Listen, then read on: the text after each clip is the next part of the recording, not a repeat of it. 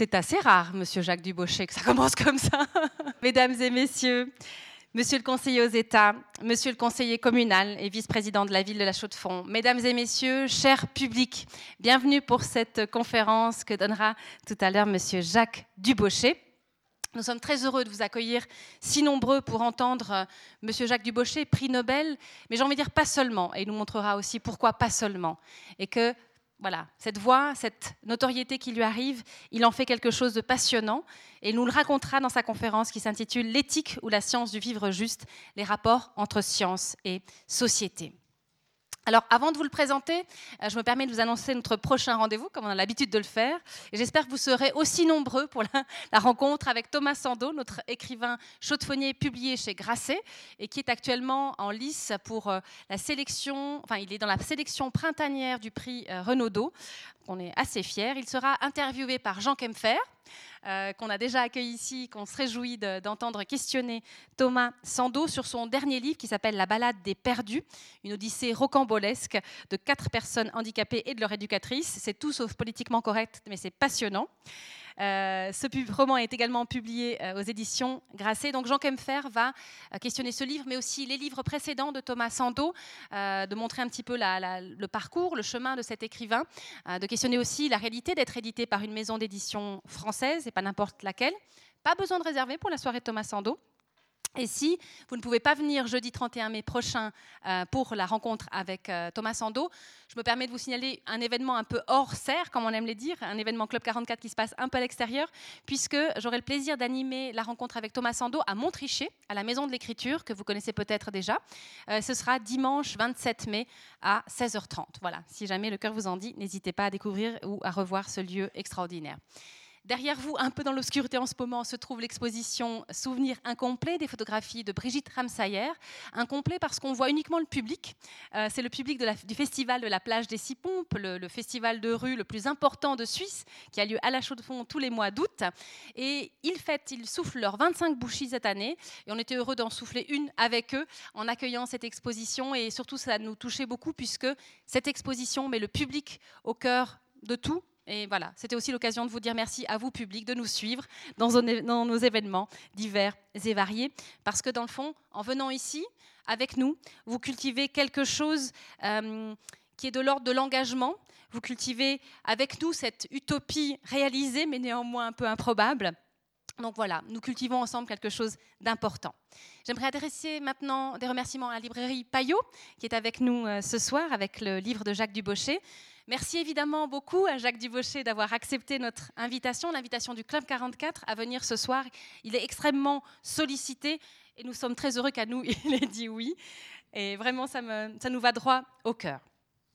J'aimerais vous le présenter en quelques mots et je vais essayer d'être brève. Euh, c'est très amusant de découvrir sa biographie sur euh, la page de l'EPFL parce que. Ça, c'est un sujet politiquement pas correct. Hein? Si vous savez le combat qu'il y a eu quand, euh, quand le, prix Nobel est venu et le, on pensait tout le temps à l'EPFL, mais c'est l'UNIL. L'UNIL, bon sang de bonsoir. Catastrophe. Je suis assez d'accord. L'UNIL. Mon Dieu, je me détends. L'UNIL. Quand vous commencez à lire une biographie, que ça commence comme ça, à peu près, hein, né en 1941 de parents optimistes. Vous vous dites, ce monsieur-là, il n'est pas tout à fait comme les autres. Quand même, hein, quand même. C'est pas que le prix Nobel, mais quand même, quand même.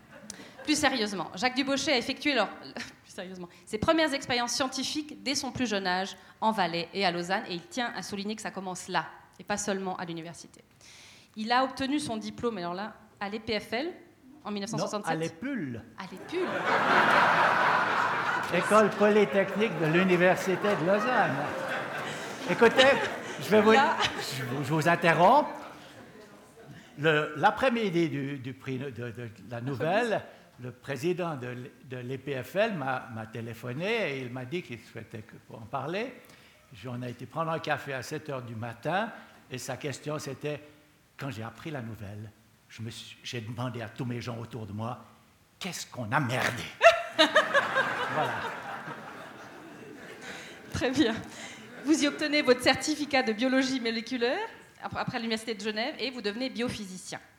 Il commence alors à étudier la microscopie électronique de l'ADN, ce qui restera son champ d'études principal, et nous y reviendrons, je crois, tout à l'heure. En 73, il achève sa thèse en biophysique à Genève, puis à Bâle, avec Edward Kallenberger, qui lui enseigne non seulement la biophysique, attention, mais aussi la responsabilité éthique et une amitié durable. Les graines sont semées. Les années 70 à 76 lui permettent d'introduire l'eau dans la microscopie électronique et il découvre la vitrification par l'eau et le développement de la cryomicroscopie électronique. Il en développe les bases avec ses collaborateurs Alasdair McDowell et Marc Adrian.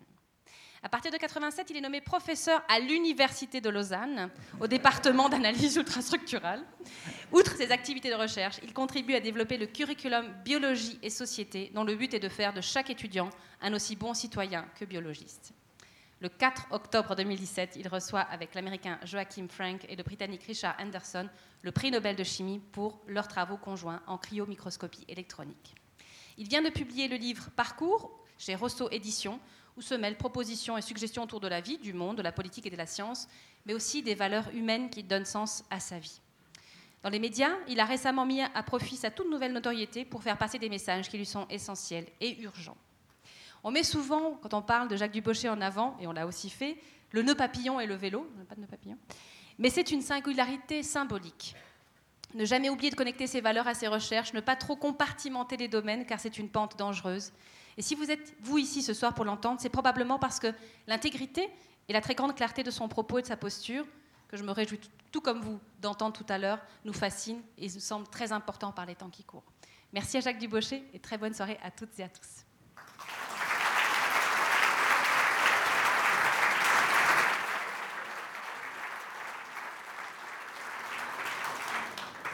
Merci beaucoup, Marie-Thérèse. Excuse-moi d'avoir bousculé, mais ça, c'est un sujet délicat. Moi, je m'en fiche. J'ai fait mes études à l'EPUL, de, mes études de physique. Maintenant, je, suis professeur et je suis logé à l'UNIL. Mais vous savez, euh, un prix Nobel, ça augmente la classification dans la classification des universités beaucoup. Alors, qu'est-ce que c'était important que ce soit l'UNIL et pas les PFL C'est leur problème. Ce n'est pas le mien, mais voilà. C'est bon. Euh, je, suis surpris de voir le livre là-dehors parce que j'avais attentivement euh, décidé de ne pas prendre le livre parce que je risquais, on risquait de se... C'est mieux comme ça? Oui. On risquait de passer du temps à faire des signatures, alors que le Club 44 est célèbre. Est célèbre parce que c'est des gens cultivés qui sont ouverts et qui discutent. Et je viens ici pour discuter. Et je vais essayer de, de créer, enfin de, de, oui, de vous solliciter à la discussion. Bon, d'abord, je vais vous parler un petit peu de la science qui est cette science qui m'a amené au prix Nobel. On va faire ça relativement rapidement, puis après, on va passer à des choses plus sévères. Voilà. Euh, la science derrière mon prix Nobel, oui. Voilà. Il s'agit de cryomicroscopie électronique. Euh, nous sommes tous des sacs de flotte. Fait de. Il y a plus le rapport au poids total est plus élevé. Oh, il y, a moins d'eau par rapport au, tout ici que dans n'importe lequel de nos corps. On est des sacs d'eau faits de milliards et de milliards de petits sacs d'eau qui sont les cellules. En microscopie électronique, les électrons, c'est formidable ce sont des particules qui interagissent très fort avec la matière. Ainsi, on arrive même dans les cas favorables à extraire l'information d'une seule molécule. C'est magnifique. Mais ça veut dire que l'air n'est pas transparent aux électrons. Donc, un microscope électronique doit être sous vide. Et si un microscope électronique est sous vide, l'eau s'évapore. Et ainsi, 50 ans de microscopie électronique ont été faites sans eau. et la peau n'importe quelle cellule sèche, ben, elle est mal fichue. Ainsi donc, oui, ça c'est notre problème. Ça c'est une image, oh, une image représentative de nous, de vous, de voilà. Aïe. Aïe. Il s'est passé des choses terribles. Hop. Ça va aller? J'ai dû poser sur un mauvais bouton. Oui, on y vient. Voyez, toutes ces molécules ou toutes ces particules qui flottent dans l'eau, si vous enlevez l'eau, quoi que vous fassiez, elles s'agrègent. Si vous êtes bon à préparer les spécimens, oula, non, c'est là. voilà, ça va venir. Mais dis donc, j'ai de la peine. Si vous êtes bon à préparer les spécimens, ça va s'agréger finement. Si vous n'êtes pas moins bon, ça va s'agréger grossièrement. Mais s'agréger, ça va toujours parce que les poissons ne volent pas. Ainsi donc, euh, les microscopistes qui laissent les particules se sécher simplement sur un film support ont des très mauvais résultats, comme ici, ce virus, c'est un bactériophage T4, enfin il y en a quelques-uns ici, et ils sont, ils sont tout épéclés, tout, tout, très mauvais, très vilains. Euh, maintenant, les microscopistes ont été habiles et ils ont inventé des trucs intelligents. On prend la solution de virus et on la sèche, on fait une mince couche, et on la sèche lentement dans un milieu salin. Et au fur et à mesure que l'on sèche, le sel se condense, se concentre, et on choisit un sel de métal lourd, et ainsi on obtient une sorte de gang autour du spécimen, comme c'est le cas ici. Et vous voyez que le virus que je vous montrais tout à l'heure est maintenant beaucoup plus beau, on voit des tas de détails. Une autre méthode consiste à geler le virus et puis à éliminer l'eau par euh, lyophilisation. Voilà un exemple. Ici, c'est pas mal. C'est pas mal, mais quand même, c'est pas l'eau.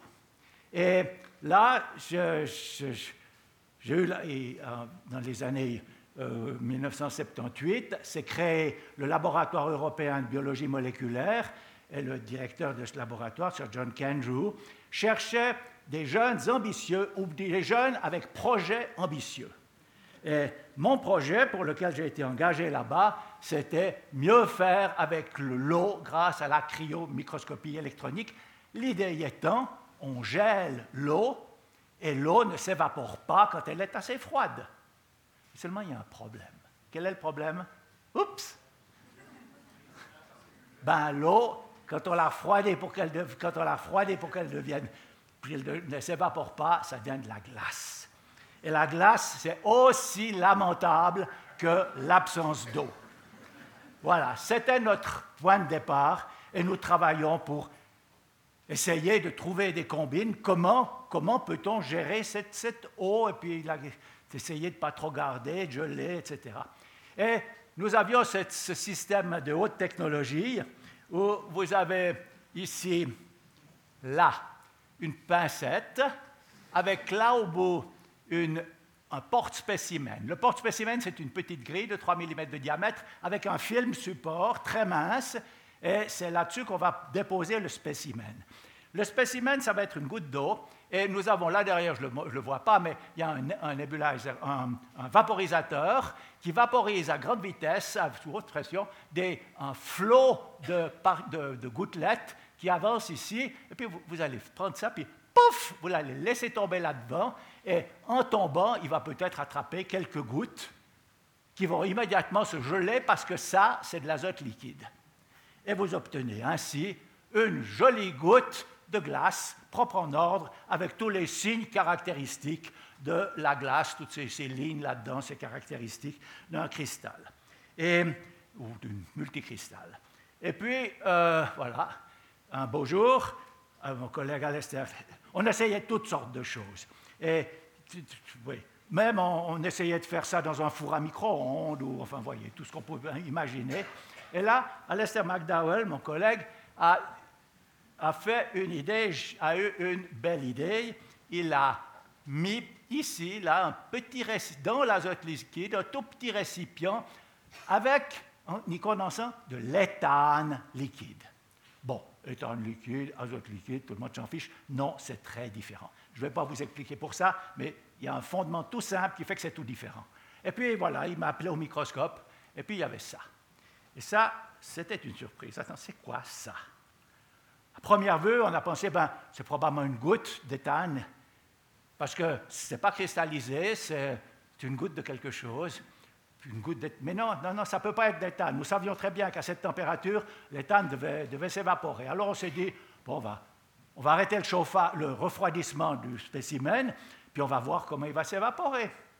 On était à moins 180 degrés, la température montait, on regardait, ça ne bougeait rien.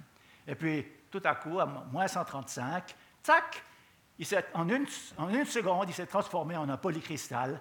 Un polycristal d'une forme qu'on connaissait bien. C'était de la glace, la glace cubique. Alors la glace cubique, bah, ça vous dirait, ce n'est pas de la glace de, tous les jours, mais c'est la glace que l'on obtient si l'on condense de la vapeur d'eau sur un, bloc de, métal à moins 100 degrés. Ça ne fait pas de la glace de la neige, ça fait de la, glace cubique.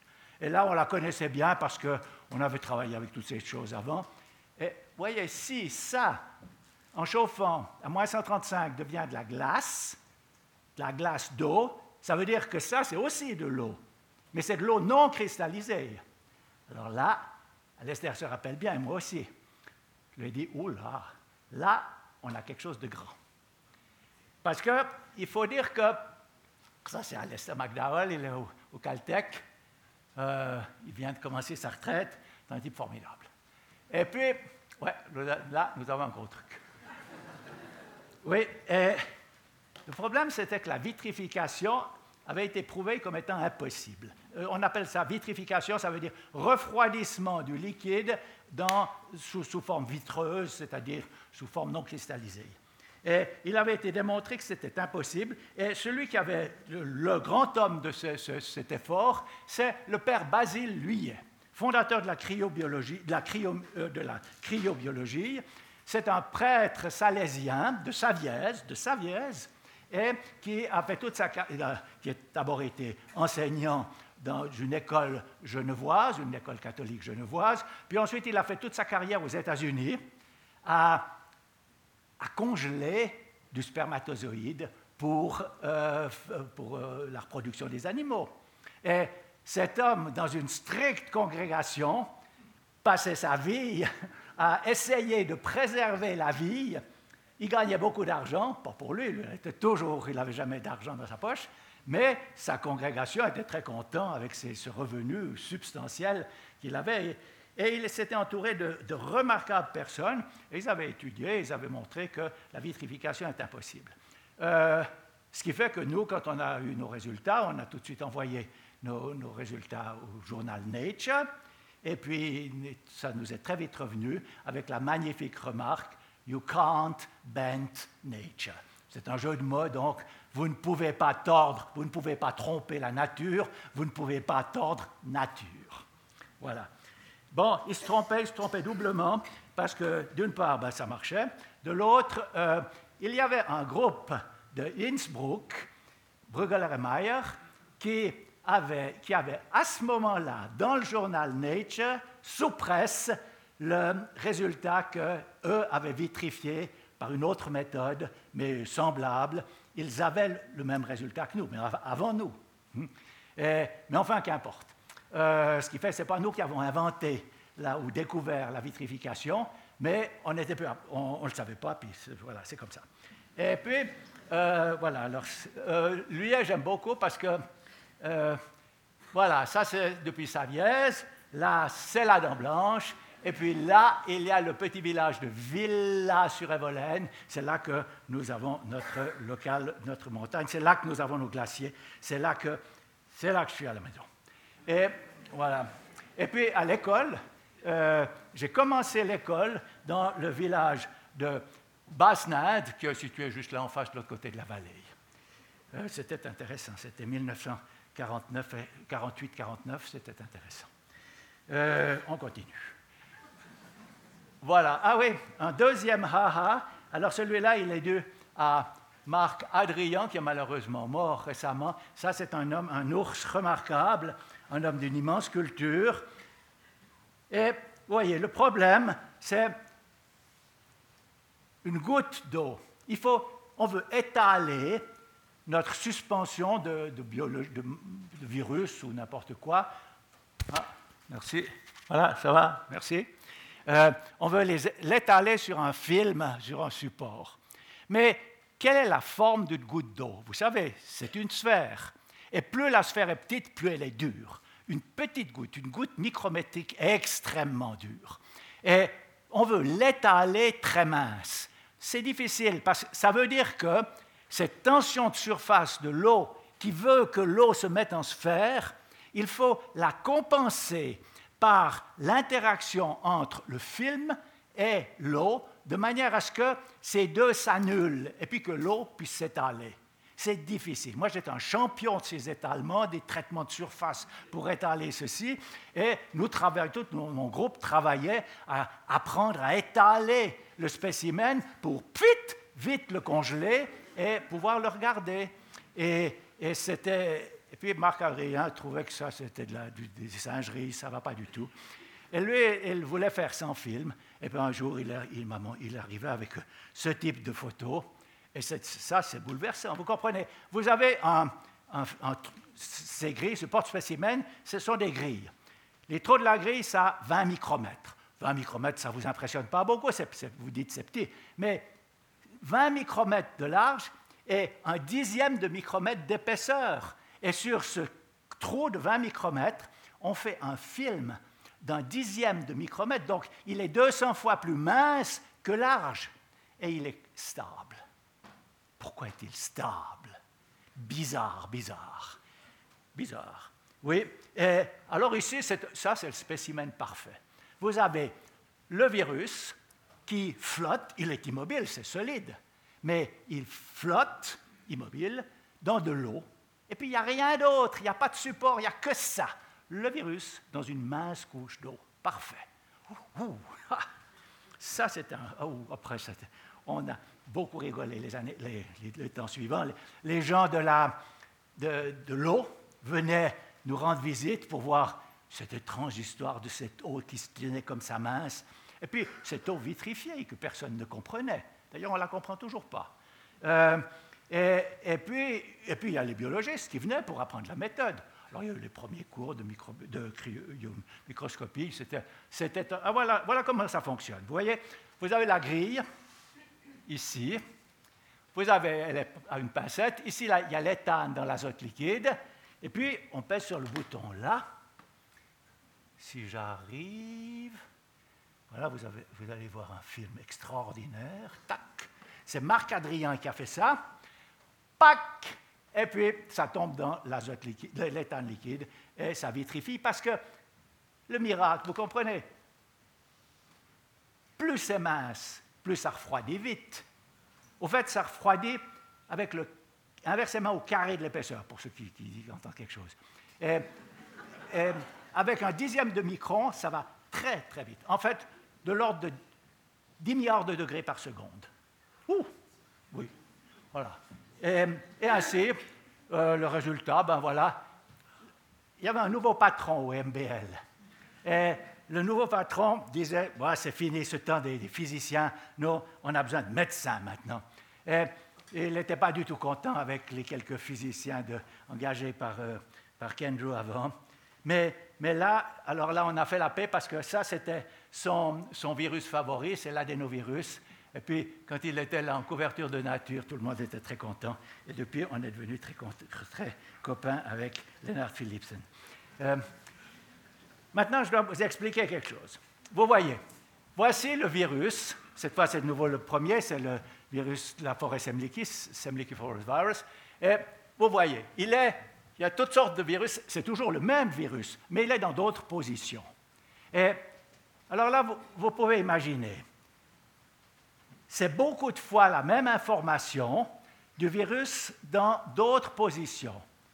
Alors, avec un peu de mathématiques, on arrive à déterminer mais quelle est la position de celui-là par rapport à celui-là, et puis, et puis mettre l'information de celui-là sur celui-là, et ainsi additionner dans un modèle à trois dimensions les informations de tous ces virus. Et ainsi, nous avons réussi, avec un groupe du laboratoire là-bas, euh, à faire la première reconstruction tridimensionnelle d'un virus au, par cryomicroscopie. Nous avions une résolution de 35 angström. Où est-ce que j'ai marqué ça? Voilà, 35 angström. Vous vous fichez de ce que ça veut dire 35 angström. On y reviendra, on y reviendra par d'autres moyens. Mais les gens qui étudient les structures moléculaires, 35 angström, ce n'est pas intéressant. Et ils se moquaient de nous en disant c'est de la blobologie. Vous voyez, blob, blob, blob, blob. Hein?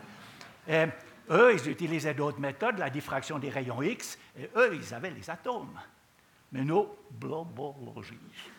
Et, et puis, on s'est mis au travail, et il y a beaucoup de gens qui se sont mis au travail, en particulier, euh, voilà. Ah oui, ah non, mais je fais un tout petit arrêt. Bon, mais non, non, on parlera, non, je saute toute cette petite partie.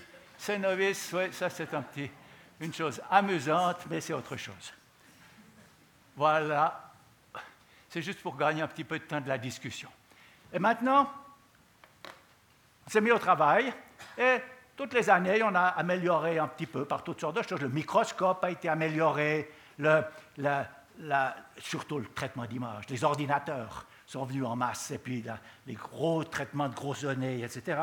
Et, il y a, bon, ben, là, il y a deux personnes que je cite. c'est euh, Richard Henderson.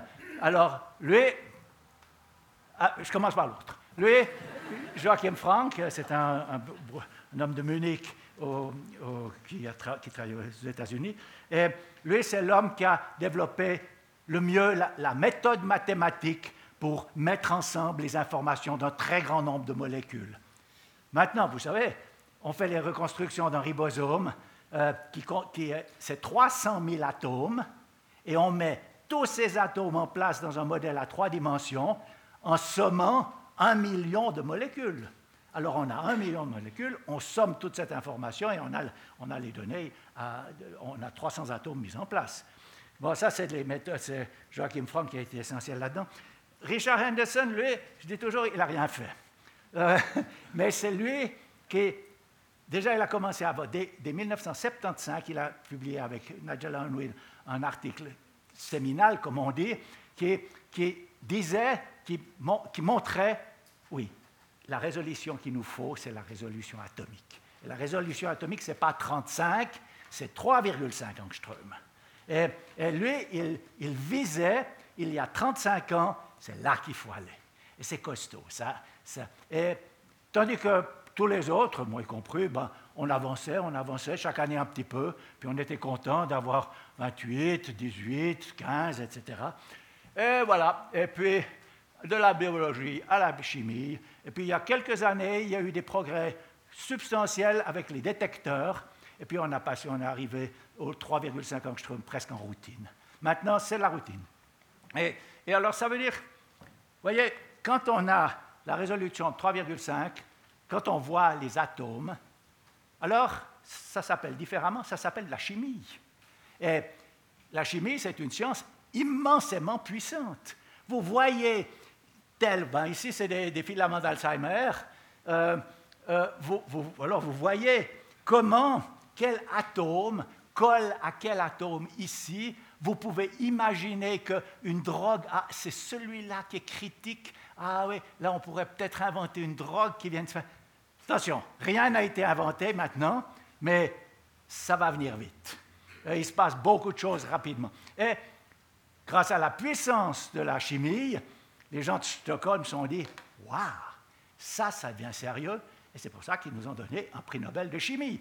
Mais ce qui est amusant, c'est que ni Richard Anderson, ni euh, Joachim Frank, ni moi n'avons quelques compétences en chimie.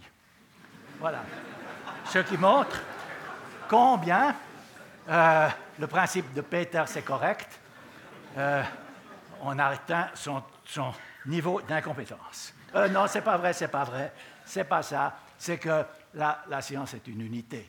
Et ben, on peut faire de la chimie en venant par d'autres moyens. Voilà, donc c'était ça, prix Nobel de chimie, patatras, voilà. Et puis, maintenant, on change de sujet. Bon, alors c'est une drôle de chose de recevoir un prix Nobel. c'est très, très impressionnant. Et voilà, par exemple, ceci. Donc voilà, euh, oui, Marie-Thérèse a, cité ce, curriculum vitae, conceived by optimistic parents.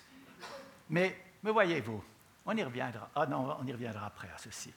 Euh, et ça, euh, le lendemain matin, après 24 heures, il y avait 120 000 personnes qui l'avaient vu, celui-là.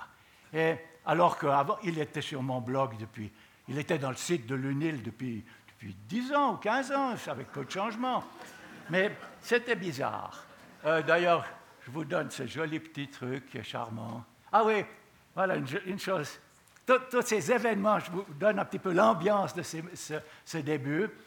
Alors, à Saint-Gall, les, les, enseignants de Saint-Gall ont reçu les vœux de la direction de Nouvel An. Et puis, euh, ils ont reçu, derrière, au dos de ceci, ils ont reçu ce, petit mot. Alors, j'étais, j'étais dyslexique. J'étais un très mauvais élève. Alors que ça allait de plus en plus mal, mes parents m'ont envoyé pour une année à l'école cantonale, à un internat à Trogen. Trogen, vous voyez où c'est, là, c'est le milieu de l'Appenzell. Hein. Et après, c'est allé mieux. Maintenant, j'ai reçu mon prix Nobel. Vous avez des questions? Voilà. C'est charmant. C'est charmant. Voilà. Euh, bon, Stockholm, c'est une drôle de chose, Stockholm. Oui, c'est quand même un cirque. Pourquoi faut-il pourquoi faut-il faire un tel cirque? Mais, voyez, c'est très problématique hein, de mettre en évidence des personnes comme ça, alors que c'est. Vous voyez, tout au début de cette séance, vous avez applaudi. Et euh, euh, Marie-Thérèse a dit c'est n'est pas habituel. Mais vous voyez, vous avez applaudi parce que j'ai un prix Nobel. Mais. mais bon, merci. Merci. vous ne me connaissez pas encore. Mais vous, vous voyez, mais c'est quand, même, quand même pas juste. Parce que je suis, je, je suis un scientifique correct, j'ai bien fait mon boulot, mais, mais sans plus. Bon, la chose qui était peut-être un peu spéciale, j'avais la chance d'aller, d'aimer ne pas être comme tous les autres. Mais vous voyez, ici, il y en a un qui, qui, qui, qui est, tout aussi inhabituel. Ce qui fait que, vous voyez, souvent on me dit, t'es génial. Mais non, c'est pas vrai. Je suis un, honnête homme comme les autres qui a eu de la chance. Hein. Et puis de la chance parce que cette vitrification, ben, c'est une surprise. Oh, c'était, c'est contraire à tout ce que l'on attendait. Puis ma foi, ça, marche. Hein. Voilà. Donc ça, c'est quand même important de voir. Alors, le cirque du, du prix Nobel, c'est, quand même... Bon, tant mieux, merci beaucoup. Hein. Mais, mais voilà. Bon. Mais alors, tout à coup, on a une voix et ben, il y a longtemps que moi, je suis politiquement présent. Et, ben, j'ai connu ma, euh, la, deuxième fois où, j'étais avec ma femme, on était, on, était à Kaiserhaus pour euh, manifester contre l'éventuelle centrale nucléaire. J'étais président de l'association du personnel au EMBL, etc. j'ai toujours été un, petit peu présent, puis ça m'intéresse. Et puis mes enfants sont aussi engagés dans ces choses. mais, voilà, puis tout à coup, on a une voix, on se trouve dans un endroit comme ça, Club 44, de, réputation de gens cultivés, discutent ailleurs, ben, c'est quand, quand même formidable. Donc, que fait-on avec cette voix? Hein? C'est ce que je vous soumets, c'est ce que je soumets à votre réflexion. Alors, j'ai voyez, j'ai reçu le prix Nobel le 4 octobre. Et puis, le 10 décembre, il y a les grandes manifestations à Stockholm. Et ben, je savais que j'avais un, séminaire à, raconter mon histoire euh, de, vitrification à Stockholm.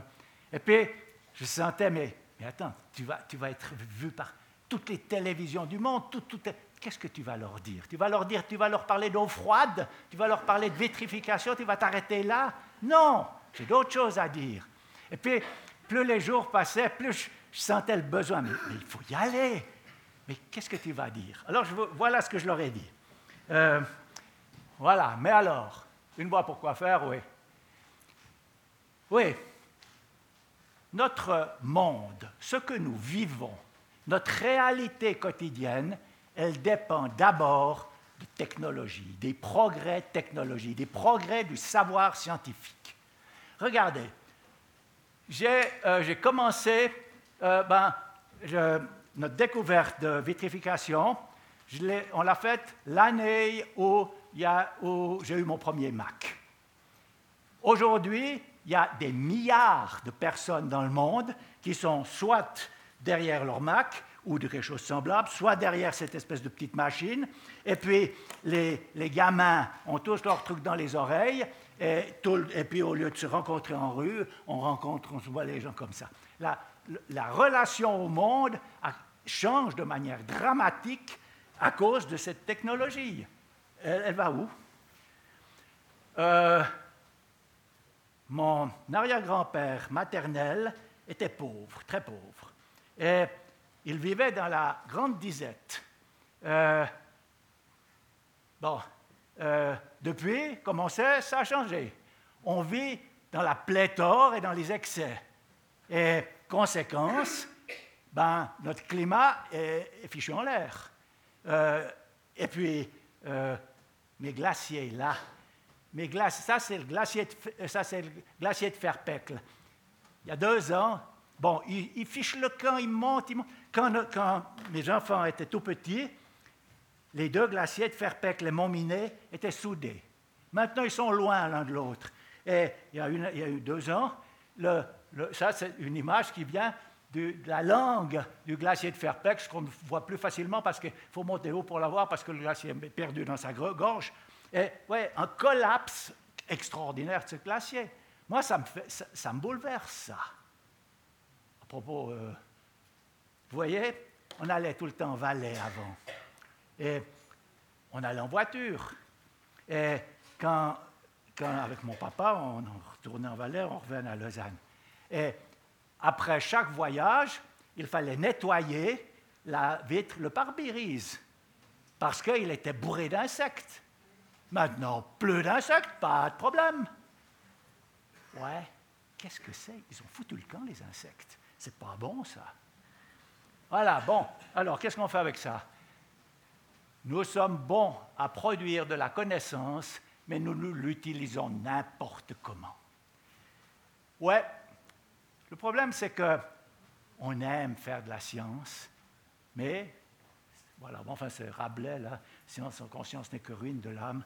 C'est, tout à fait ce, qui nous pend au nez, enfin c'est notre vie. Ah, mais alors que faire? Bon, alors j'ai la solution. Nous avons introduit, déjà il y a longtemps, à l'Université de Lausanne, un cours biologie et société qui veut que nos étudiants soient d'aussi bons citoyens qu'ils sont de bons biologistes. Alors, ce n'est pas beaucoup, c'est en moyenne une heure par semaine, mais c'est obligatoire. Et puis, c'est pendant tout le bachelor, pendant toutes les trois premières années, c'est obligatoire, ils ont ça. Et, ah ben c'est très bien, comme ça, ils sortent de leur tour d'ivoire. Le scientifique doit sortir de sa tour d'ivoire et puis de, vivre dans le monde. Bonne idée. Oui, ce n'est pas tout à fait suffisant. Et encore, mais imaginez, imaginez que nous découvrions avec les méthodes dont je vous ai parlé un médicament contre Alzheimer, qu'on sache démolir ces agrégats ou qu'on sache les empêcher de se former. Que se passerait-il? Ben, La première chose, il y aurait des firmes qui se jetteraient là-dessus pour prendre des brevets, qui se battraient entre elles d'une manière incroyable pour s'approprier ces brevets et qui feraient un médicament qu'ils vendront le plus cher possible parce que dans un premier temps, il est plus facile de tirer beaucoup d'argent de quelques-uns plutôt que de tirer un petit peu d'argent de beaucoup. Et il faudra 10, 20 ans de combat par Médecins sans frontières, par des pays comme l'Inde, et pour faire baisser les prix et ramener que le traitement du HIV, ben maintenant, euh, dans, les, dans, pays dans les pays défavorisés, on, on l'aille pour 100 dollars ou 100 francs, et puis que ce soit payé par des fondations, c'est-à-dire que n'importe qui puisse avoir accès au traitement du HIV. Ce qui fait que moins de la moitié des infectés l'ont, en fait. Parce qu'il y a l'autre moitié qui n'a pas accès parce qu'ils habitent ailleurs, etc., etc. Puis le système ne fonctionne pas encore très bien. Donc, et, la même chose, si ça, se passerait la même chose avec du, Alzheimer ou bien l'hépatite C, c'est comment? Le problème, c'est que la connaissance, certains se l'approprient. Mais en 1947 a été fait, ou 48, a, été, il y a la Déclaration universelle des droits de l'homme. Il y a 27 articles, je crois, j'ai oublié, et il en manque un de dire que la connaissance soit, est un bien commun. Il faudrait que le savoir, le knowledge, soit un bien commun, que personne ne puisse se l'approprier pour un intérêt mercantile ou personnel. Ah, il y a un effort dans ça. 1947-48, l'OMS a été créée. Et l'OMS, c'est exactement ça. C'est faire en sorte que les, moyens médicaux soient gérés pour le bien public, bien collectif, par un organisme. C'est l'OMS. Ils font pas mal, mais ils pourraient faire mieux. Et pour ça, il faudrait quand même une sorte de révolution euh, politique pour qu'on accepte que le savoir est un bien commun. Ah, ouais. Imaginez, l'OMS, voilà, et puis je terminais avec ça.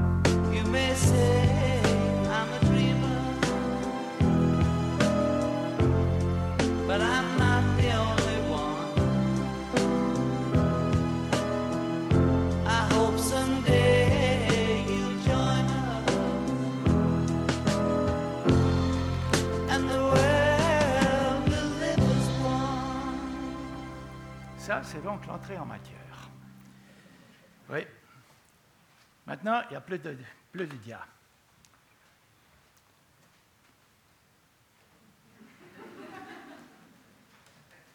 You may say I'm a dreamer. Vous pouvez dire, mais c'est un rêve celui-là. C'est un rêve, mais il est nécessaire. Notre monde ne va pas bien. Je commence par un détail. Mon fameux CV.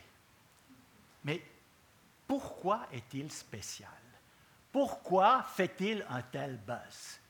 Mais bien sûr, si vous voulez postuler à l'UBS, vous allez faire un CV propre en ordre, sans plaisanterie, sans, sans, sans poésie. Mais si c'est sur votre page personnelle, mais pourquoi ne faites-vous pas une on devrait avoir des œuvres d'art pleines d'imagination, pleines de, beauté. Mon truc est très médiocre par rapport à ce que ça devrait être. Mais pourtant, personne n'en fait.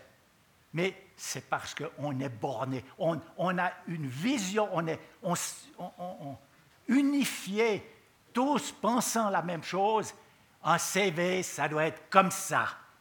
Mais mon CV, c'est moi. Est-ce que je ne peux pas être différent? Bref, il me semble que cet exemple est très bon. Ça montre donc à quoi, dans quoi nous sommes bloqués. Et il s'agit de secouer à un autre niveau. il faut que je reprenne ma petite feuille. Elle est passée où? Je l'ai perdue. Elle est là. Voilà. C'est pour la structuration de la fin de ma conférence. Oui. Oui. C'est ça. Ben, voyez-vous. Je vous disais à Stockholm, je parlait de la politique de la connaissance. C'est une grosse affaire de mettre dans la Déclaration des droits de l'homme un point supplémentaire, la connaissance est un bien public. Ben, il y a quelque chose à faire, ça. Je pense aussi à un autre problème. En fait, j'en vois encore, j'ai deux gros problèmes à voir. C'est le vivre ensemble, à part, le problème de la connaissance, le vivre ensemble et le climat. Euh, le vivre ensemble. On a ces migrations, elles arrivent, l'Europe a décidé de soutenir la Grèce et de soutenir l'Italie qui reçoivent le principal apport de cette migration vers l'Europe. On s'est mis d'accord en Europe pour faire des contingents par pays. Eh bien, on n'est pas, la réalisation de ce contingent, on n'est pas à 10% On a 10% de ce qu'on a dit qu'on ferait. Qu'est-ce qu'on fait? Ah, ben, On ne fait pas grand-chose. Parce que, de nouveau, on pense beaucoup trop étroit, beaucoup trop court. Pensons large. La migration, vous voyez, en Suisse, on a toléré, on a permis la migration au, 18e, au 19e siècle. C'est-à-dire on a supprimé les, frontières internes. Et on a pu aller de la Chaux-de-Fonds à Berne sans passer par des frontières. Bon, ça paraît quand même assez évident. L'Europe, maintenant, a décidé de faire la même chose. La Suisse grince, mais ça va venir. Mais si on veut vivre harmonieusement dans notre monde, qui est qu'un monde, il faut que nous ayons la possibilité de, Il faut faire sauter les frontières. Naturellement, on ne peut pas le faire du jour au lendemain. Mais si on pense dans notre politique que c'est le but vers lequel nous devons aller, but lointain, mais voir loin, c'est la façon de penser court et de penser ici. Et si le but à long terme est de de permettre toutes les migrations, eh ben, naturellement, nous allons faire un effort et nous allons veiller à ce qu'un équilibre s'établisse entre les pays et nous veillerons à ce que le Congo, la République démocratique du Congo, ne soit pas mise dans une dette impossible. Je sais qu'ils ont leurs propres défauts, mais, mais nous, on y contribue aussi. Et si on fait ça correctement, eh bien, il risque de, les vieux retraités de, Suisse qui sont un petit peu embêtés avec le froid de l'hiver, eh bien, ils iront passer leur, euh, euh, automne euh, au Congo parce que le Congo, c'est un pays tellement magnifique qu'on aura, on fera quelques migrations. Dans ce, comme ça s'est passé avec les Américains et le Costa Rica. voilà. Mais voilà, c'est ce qu'il faut viser. Et aujourd'hui, quand même, les problèmes qu'on fait avec les quelques migrants qui sont là autour, ce n'est pas une affaire. Ah Climat. Le climat, c'est une autre affaire, alors. Vous êtes sans doute au courant. Mais je le rappelle quand même, je parlais des insectes tout à l'heure. La disparition des insectes, c'est quand même impressionnant. Mais vous savez, ce qui se passe maintenant avec le climat, c'est incroyable. Euh, c'est très difficile de savoir ce qui va se passer, parce que c'est compliqué. Mais on peut observer, on peut étudier dans le passé comment ça s'est passé? Et on sait qu'il y a eu beaucoup de cas où il y a eu des changements brusques. Apparemment, des changements aussi brusques que celui qui est en train de commencer maintenant, on n'en a, pas encore repéré, sauf un. Et le seul auquel on peut vraiment comparer ce qui s'amorce maintenant, c'est celui qui a eu il y a 70 millions d'années avec la disparition des dinosaures. Ce que nous sommes en train de vivre, c'est un événement de cet acabit. Il n'y a pas eu depuis. L'histoire humaine n'a jamais eu un truc comme ça. Qu'est-ce qu'on fait? Bon, on attend. Et le plan de Suisse pour, euh, de, de protection du climat est la moitié de ce que nécessite très simplement l'acceptation des accords de Paris. Qu'est-ce qu'on fait? Vous pensez peut-être que je suis un catastrophiste, mais ce n'est pas vrai. Je suis un, je suis un catastrophiste si on continue de rester dans notre petit cocon de médiocrité quotidienne. Mais on pourrait tout à fait en sortir. Accepter une migration beaucoup plus importante ne nous poserait pas de problème. Accepter un effort vraiment sérieux dans le, climat. Mais il faut arrêter avec les bagnoles. À, Morges, on parle de faire une, une, autoroute supplémentaire pour le détournement. Mais non, non, halte. Et puis, ce ne serait pas difficile. On des mesures immédiates sur l'autoroute, on ne laisse pas entrer une bagnole à moins de trois personnes dedans. D'ailleurs, ça, supprimerait immédiatement tous les embouteillages et en plus, ça améliorerait la relation sociale dans la population. Mais il faut changer la vitesse. Non pas seulement il faut changer la vitesse, il faut changer le véhicule. Voilà, c'est ce que j'ai à vous dire. Et avec ça, voyez, c'est pas fichu, mais c'est simple, c'est fichu si on ne se secoue pas. Mais si on se secoue, ça marche. Et il y a beaucoup. Moi, j'ai 76 ans. Ce n'est pas moi qui vais sauver le monde. Mais je vois beaucoup de jeunes qui prennent connaissance de ça et qui se secouent. Oui. Oh, puis aussi, il y a des changements incroyables. Oh, un changement naturellement que, dont je n'ai rien dit, mais c'est la, prise de position, la, prise, la présence des femmes. C'est la première fois, c'est vraiment un événement biologiquement unique, c'est unique dans l'histoire de l'homme. L'apparition de l'égalité, enfin, égalité, c'est forcément, on n'est pas égal, on n'est pas égaux, mais on est différent, mais avoir les mêmes droits et les mêmes possibilités, c'est quelque chose de bouleversant. Mais ça va être une affaire, ça. Pour les femmes, je crois que ce sera facile, relativement. Elles vont simplement s'épanouir pour les hommes, il va falloir qu'ils rentrent, qu'ils, rentrent leur mécanique. Ça va être plus difficile, je crois. Mais enfin, ça, j'ai le cubre. Mais ce que je veux dire, c'est nous avons devant nous les possibilités de résoudre tous nos problèmes. Mais simplement, il faut changer d'allure. Voilà, c'est tout ce que j'ai à dire. Qu'en dites-vous? Hein?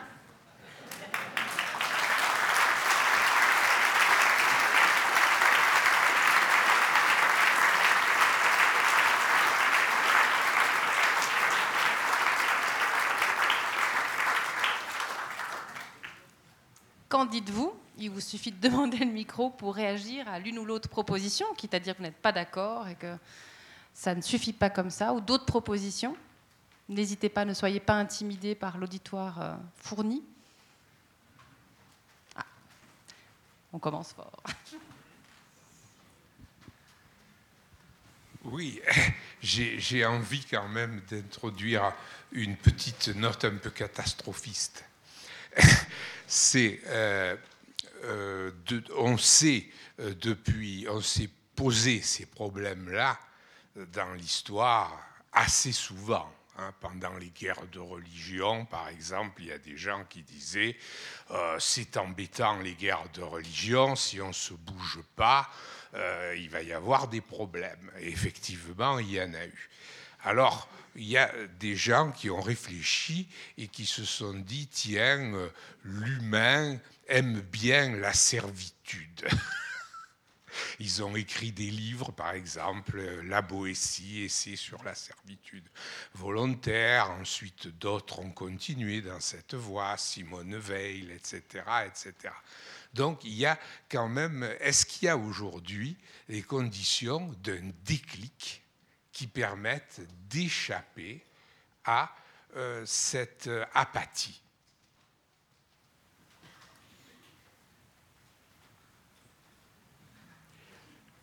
Gramsci, que nous aimons bien, dit J'ai le pessimisme du réalisme et l'optimisme de la volonté. Bon, j'aime beaucoup cette phrase et je la fais mienne, quoique euh, Gramsci, il peut parler de volonté. Lui, il s'est engagé à mort pour son idéal, il en est mort. Euh, moi, à tout à l'heure, je vais aller dans un hôtel très confortable. Demain, je rentre à la maison. C'est, vous voyez, donc je ne peux pas prendre. Alors ma phrase, elle est un peu différente. J'ai le pessimisme du réalisme et l'optimisme de la nécessité. Bon, je ne sais pas comment c'est nécessaire. Est-ce que ça suffit? Ben, Je ne sais pas, moi. Mais moi, je n'ai pas la solution, mais, mais c'est nécessaire. Hmm. Et les guerres de religion, ce n'était pas bien, mais l'histoire du climat, vous savez, hein, euh, c'est parti pour, pour la fonte des, des voyez, a, vous êtes dans un tanker, entre ces énormes bateaux. Ah oui. Voilà, un de ces énormes bateaux. Et puis, il y a un petit diable qui va dans le gouvernail et qui pousse tout le temps un petit peu le gouvernail de plus en plus. Le capitaine, bon, au bout d'un long moment, voit Ah, mais qu'est-ce qui se passe? Ah, on va de travers. Bon, qu'est-ce qui se passe? Au bout d'un moment, le capitaine dit oh, il faut, faut compenser, puis il commence à tourner. C'est la situation dans laquelle nous sommes actuellement. Mais on constate qu'il faut commencer à tourner, mais on constate que, ah non, non, non, ça continue d'augmenter. Ah, il faut tourner beaucoup plus fort, beaucoup plus fort. Alors peut-être que dans quelques années, on tournera la barre très, très fort, puis le petit diable derrière aura arrêté de, pousser le gouvernail, et, et puis alors, après, quand on aura tourné la barre suffisamment fort, alors on arrêtera d'augmenter le mouvement. Mais on sera dans une autre direction à ce moment-là. On ira là-bas, pas là-bas. Et puis après, si on veut revenir là-bas, il faut ben, faudra faire tout le chemin en retour, il faudra tout ravaler ce CO2, il faudra tout remettre la glace qui a fondu. Je ne sais pas comment ça va se passer. C'est parti l'événement. Hein. C'est l'histoire du tanker. Une fois que le tanker, euh, une fois que vous voyez qu'il est parti et que ça bouge vite, eh ben, eh ben ça ne retourne plus en arrière. Ça, nécessite tout le retour, tout, la continuation puis le retour. On est dans cet état. Et ce qui va se passer, euh, tous les, toutes les, pronostics, c'est faisons que on n'augmente pas de plus de 2 degrés à la fin, du, siècle. Mais ce qui est en route, ça ne s'arrête pas à la fin du siècle, ça s'arrête dans les milliers d'années qui viendront. Et dans les milliers d'années qui viendront, c'est ce qui va monter. Les, les, bons, les meilleurs plans que moi j'ai vus, c'est 8 mètres dans 400 ans. 8 mètres d'eau dans 400 ans. Mais 400 ans, le, temps de Spinoza. Quand Spinoza, de Spinoza à maintenant, eh bien, euh, le même temps vers le futur, ben, il n'y aura plus de Hollande. Et puis, 8 mètres, ça c'est 400 ans. Mais, quand les glaces auront fondu, c'est 80 mètres. Mais voilà, voilà ce qui nous... Ben, ben, on ne veut pas le savoir, mais c'est ça qui... Alors, on pourra trouver quand on s'y met, il y a eu plusieurs fois dans l'histoire où des nations se sont trouvées dans des situations difficiles. Une toute bête, c'était euh, à la fin au début, pendant la Révolution française, Napoléon arrive, les Anglais s'en paniquent parce qu'ils ne sont pas contents avec ce qui se passe en France. Et ils décident de faire un effort considérable pour se donner une flotte et ils mettent un quart de leurs moyens, de l'ensemble des moyens de l'État qui sont mis pour faire une flotte. Et puis ça a fait Trafalgar, et puis, ah, les, Anglais s'en sont bien sortis. Euh, de même, voyez, l'effort qu'on a fait lorsque, quand, on n'était pas content avec les nazis. Ben, le monde, enfin nos, pays qu'on aime bien, euh, ont fait un effort. Et ben voilà, maintenant c'est ce genre d'effort qu'il faudrait faire mais si on le faisait, ben, je ne sais pas comment on fera, mais on, s'en sort.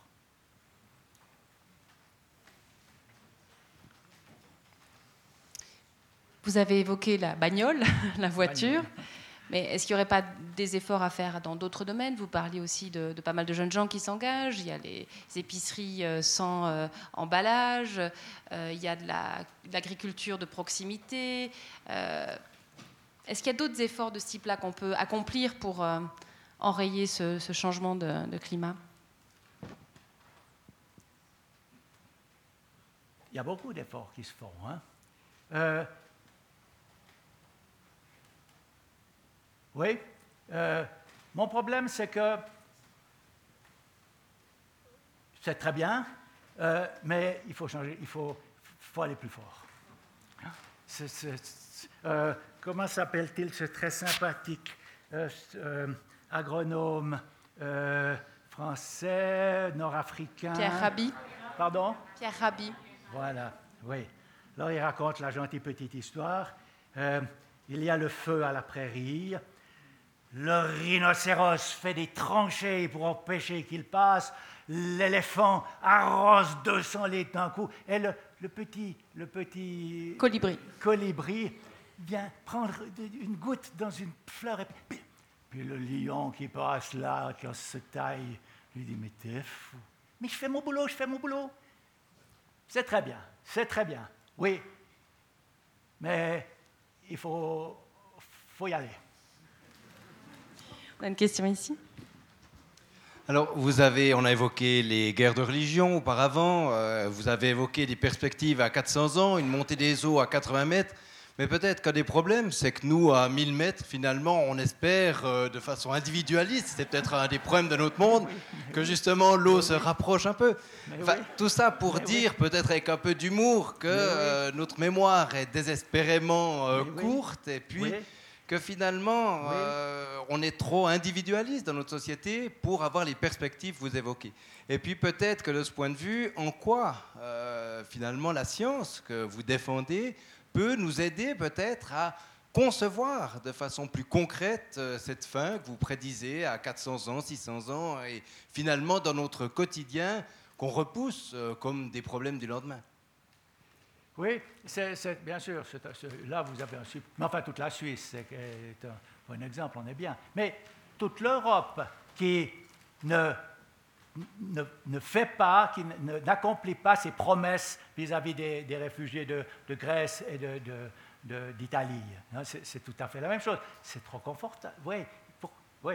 Euh, mais, mais euh, est-ce que, je tiens à dire? Non, non, non, pas du tout. Alors attention. Là, l'histoire de la science, ça c'est un point qui me tient beaucoup à cœur, et là dans mon bouquin j'en parle beaucoup. Il y a, la, science apporte des connaissances, peut-être des moyens, mais la science ne donne pas les valeurs. Les valeurs de que voulons-nous faire avec nos moyens, c'est un autre sujet on n'a pas ça, on n'a pas en lisant dans la nature. La nature ne nous dit ni bonne ni mauvaise. Hein. Et alors, la question de où sont les valeurs, il y a beaucoup de gens qui pensent que les valeurs sont transcendantales, en haut, elles viennent de Dieu ou que sais-je. Hein. Moi, ce n'est pas mon avis. Mon avis, les, valeurs, c'est nous qui en sommes responsables. Et c'est un. Que voulons-nous Et nous avons les moyens de définir. Excusez, mais l'évolution darwinienne n'a pas de fin. Elle n'a pas de but. Elle prend ce qui marche. Ce qui ne marche pas disparaît. C'est tout.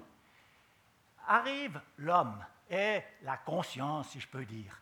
L'homme est capable de faire des plans, d'imaginer un futur. L'homme devient capable et responsable. C'est tout à fait nouveau. L'évolution biologique peut être balayée par l'évolution euh, euh, culturelle. Et puis, l'évolution biologique, comme on sait, le, temps typique, c'est 100 000 ans, disons, au moins. Hein. Et l'évolution culturelle, ben, c'est 10 ans. Donc, euh, c'est quand même d'un autre niveau. Mais celle-ci est dans nos mains. Maintenant, la question, c'est est-ce qu'on est capable, comme tu dis, cet égoïsme ouais, Mais ce n'est pas vrai. Il n'y a pas seulement l'égoïsme. Alors j'insiste beaucoup dans mon bouquin, l'homme est étonnamment, enfin naturellement égoïste, parce que les solutions égoïstes, c'est les premières qui viennent, qui viennent, qui viennent euh, euh, à l'esprit. Mais à part ça, l'homme a cette extraordinaire capacité d'altruisme et de... Bon, d'habitude, cet altruisme biologique qui est en lui, euh, il, a été développé dans le petit groupe. L'altruisme éthique, il doit s'agrandir à un groupe beaucoup plus grand. On est tous, on partage tous le CO2. Et, là, ça, c'est plus l'altruisme biologique, c'est l'altruisme que, nous avons à construire. Puis, bon, ben, on, a, des bons, points.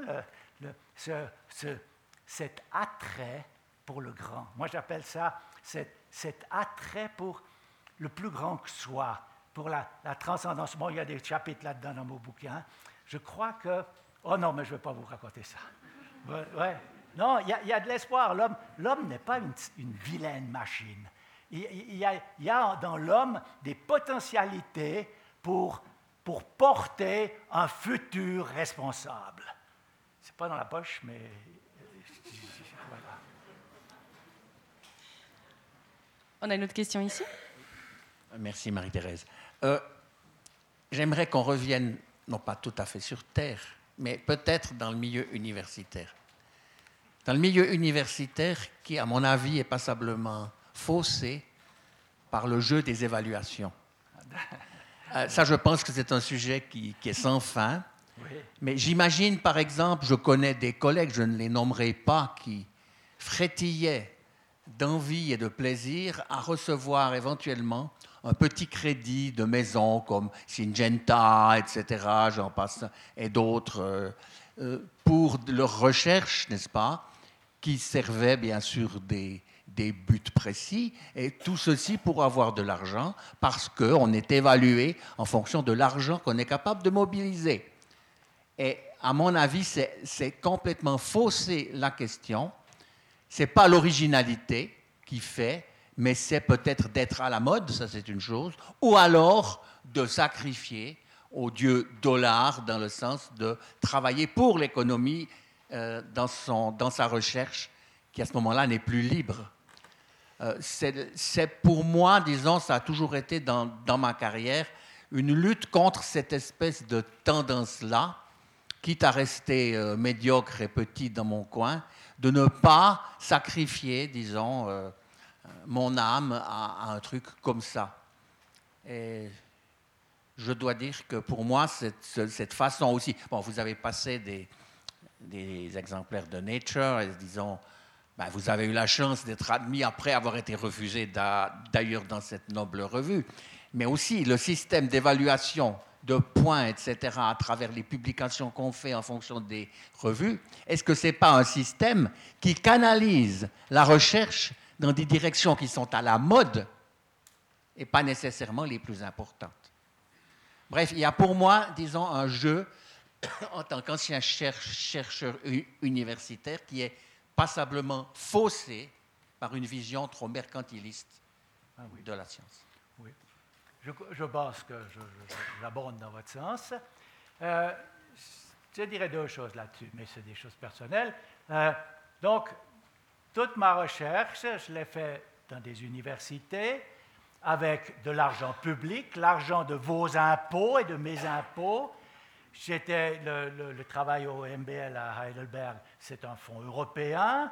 Euh, et toujours, c'était recherche, faire des progrès dans la connaissance, et jamais il était question de breveter quoi que ce soit. Maintenant, celui qui découvrirait la vitrification, ou il prendra toute vitesse des brevets. Et ça, c'est une, très mauvaise évolution.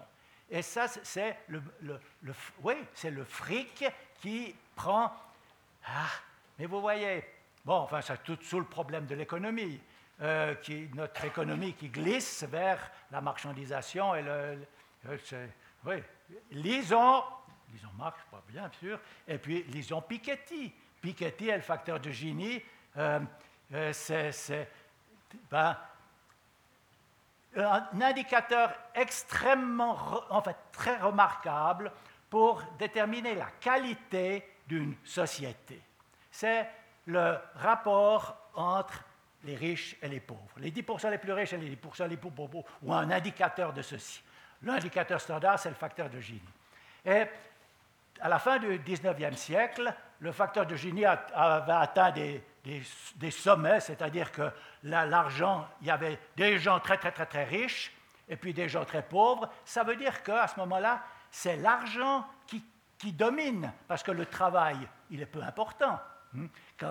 Et, et, puis, il y a eu la Première Guerre mondiale, il y a eu la crise des années 30, il y a eu la Deuxième Guerre mondiale qui a détruit énormément de richesses et qui a ramené considérablement ce facteur de génie. C'était les années 50, les fameuses, les 30 glorieuses.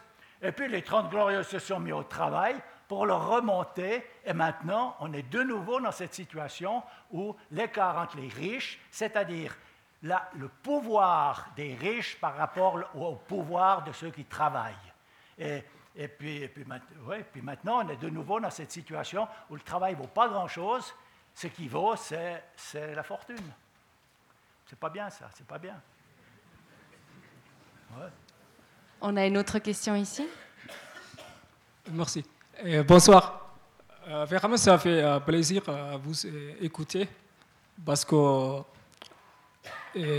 ça m'a rappelé quand on était ado à l'école, quand on, quand on tombait à un bon prof qui savait expliquer la, la en façon naturelle et puis clair pour tout le monde. Puis à part ça, euh, vous avez parlé euh, pour conclure euh, votre conférence, les trois majeurs problèmes d'aujourd'hui. Le climat. Ah, oui. Je n'ai pas compris. Pour conclure votre conférence, vous savez mentionner les trois majeurs problèmes d'aujourd'hui. Le climat, la soir vivre et la connaissance. Mais moi, j'ajouterais qu'il y a aussi d'autres problèmes majeurs, par exemple la géopolitique mondiale. Et vous savez, aujourd'hui, euh, le pays, ils sont en train d'augmenter euh, leur budget euh, pour produire l'arme. Et puis la guerre, elle est partout aujourd'hui. Et puis, si dans le monde, on n'est pas à la paix, tous ces problèmes, ils seront là tout le temps. Et puis, ils, deviendront blue gigantesques encore. Pour conclure, euh, euh, ma question, c'est, oui, ça me fait plaisir, euh, moi que je viens d'un pays qui jamais obtenu un Nobel, de dire à, mes amis, j'ai parlé avec un Nobel suisse.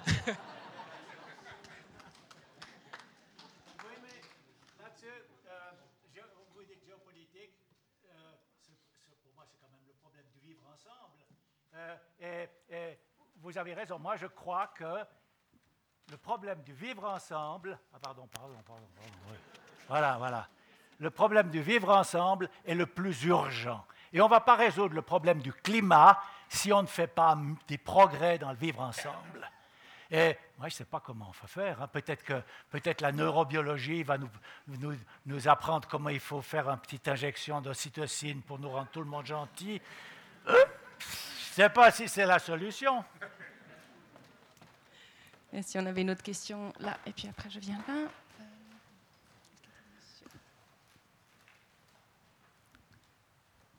Merci.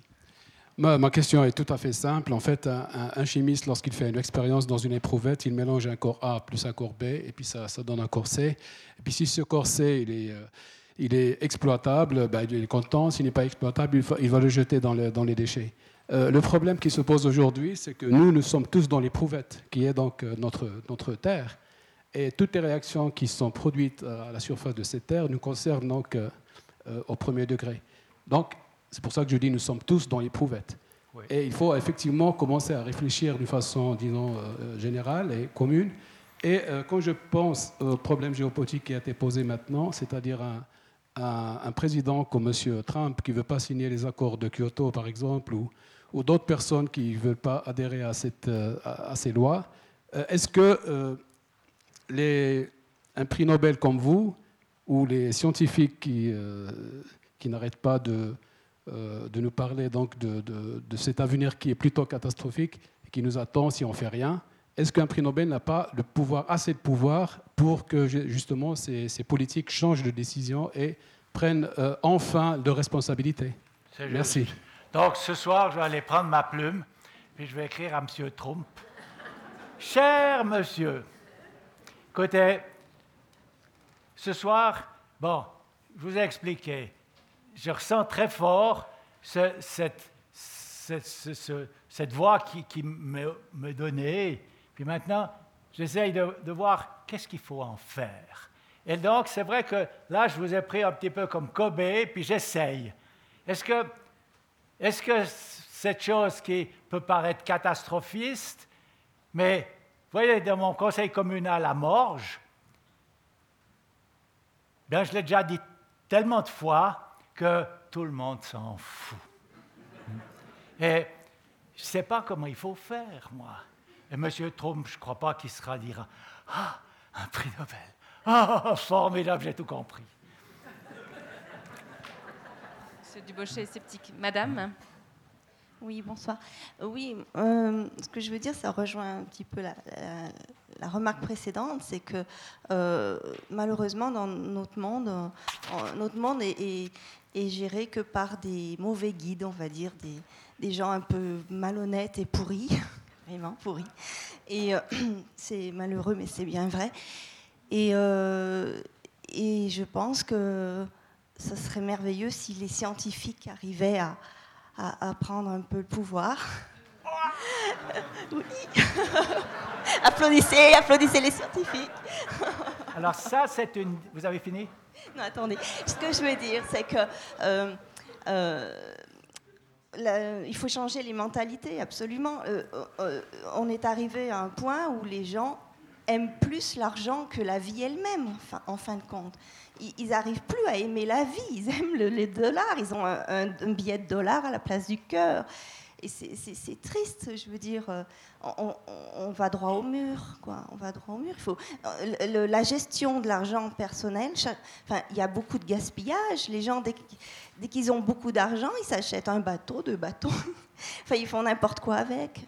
Et, et ça, ça va pas alors qu'on pourrait faire des choses merveilleuses par le partage, la compassion, plus de, ça serait même plus intéressant. De, euh, vous voyez ce que je veux alors, dire? Deux choses. D'abord, cette idée géniale, donnons le pouvoir aux scientifiques, parce que les scientifiques, ils ont compris la nature, et puis ils vont faire quelque chose de formidable. Vous y croyez? Moi pas. Hein? Dans une assemblée un petit peu différente de celle-ci, on, réfléchissait ensemble à ceci. À quel groupe veut-on donner, voudrait, si on doit donner le pouvoir à un, groupe quelconque, à qui le donnerait-on? À des gens responsables. Mais c'est quoi responsable? Nos politiciens, ça disent tous responsables. C'est difficile de trouver. Bon, il y en a qui sont. Il y en a qui sont. mais, mais je voudrais quand même dire que nous, on a trouvé une solution. Alors, les, plutôt que les scientifiques purs, les médecins, c'est pas mal parce que les médecins, ils ont le contact avec, ils ont quand même une sensibilité humaine. Mais quand même. Hein. Mais, ah, je trouve mieux, les infirmières. Oui, madame, les infirmières, elles ont une bonne culture scientifique. Elles sont proches de l'humain, puis elles sont des femmes. Ça fait beaucoup de choses de qualité. Hmm? Mais à part ça, vous avez adopté un, vous avez adopté un ton défaitiste. Euh, vous voyez, moi je suis trop vieux pour être défaitiste. Hein, c'est foutu. À, mon âge, avec tout ce que m'a donné le monde, toute la qualité de vie que j'ai eue, arrivé 76 ans, bon, dans 10 ans je suis dehors, l'eau ne sera pas encore beaucoup monté, il m'en fout. Euh, euh, débrouillez-vous les jeunes, moi je me tire. Ça ne va pas. Philosophiquement, c'est insupportable. D'où la nécessité je suis optimiste par nécessité. Et puis avec ça, ben, ben, il faut faire quelque chose. Hein? Puisqu'on a évoqué les politiques, je passe la parole à Didier Berbera. Merci beaucoup. Un politicien pourri qui va vous poser une question. Euh, tout d'abord, euh, tout d'abord, je partage votre avis selon lequel ça ne sert à rien d'écrire à M. Trump, parce qu'il faudrait déjà lui expliquer ce que c'est que le prix Nobel avant de pouvoir faire votre plaidoyer. Moi, j'aurais juste une question à vous poser. Effectivement, la, Suisse a pris des mesures en matière de climat, elles sont insuffisantes, on est d'accord, mais elles vont quand même dans un bon sens, mais pas suffisant. Mais on voit qu'au niveau international, il y a des intérêts économiques énormes. et qu'il faut une coordination, parce que le climat ne s'arrête pas à nos frontières, on le sait bien, donc il faut une coordination au niveau planétaire, hein, vous l'avez dit. Qu'est-ce que peuvent faire les scientifiques? Ça va un peu dans le sens de ce qu'a dit euh, la question euh, tout à l'heure euh, du monsieur derrière moi, puis aussi de ma voisine. Mais est-ce qu'une coordination des prix Nobel, un appel, enfin bon, vous me direz ça, ça se fait aussi, mais j'entends ce que je veux dire, c'est les politiques, on le voit, ils sont souvent dans les pays influencés par l'économie. Hein. Même en Suisse, on voit ah exactement les lobbies. Hein. Bah je lutte assez contre les lobbies. Je, hein. je, lutte assez contre les lobbies de la santé et les lobbies notamment des, entreprises en matière d'environnement. Mais qu'est-ce qu'on peut faire au niveau international les scientifiques, qu'est-ce qu'ils peuvent faire pour essayer de changer les choses? Mais moi, j'ai pas, j'ai pas, comment dire, je suis comme vous, je pense pas qu'on peut faire des miracles, mais simplement un appel, une coordination, quelque chose qui, permettrait peut-être de sensibiliser certains pays. Mais on le sait, hein, je l'ai déjà dit trois fois, mais les intérêts économiques de certains pays sont tellement énormes qu'ils se mettent la tête euh, dans le sable parce qu'ils veulent pas voir la réalité en face. Eh bien, euh, je pense que M. Libero Zupirolli a plus réfléchi que moi à ceci et il pourrait donner, je, pense qu'il pourrait donner une meilleure réponse que moi. En tout cas, une chose que je ne crois pas, c'est que euh, nous, les scientifiques, la classe des scientifiques, soit euh, en tant que telle, parce qu'ils sont scientifiques, euh, meilleurs. Parce qu'ils sont citoyens, oui, mais pas parce qu'ils sont scientifiques.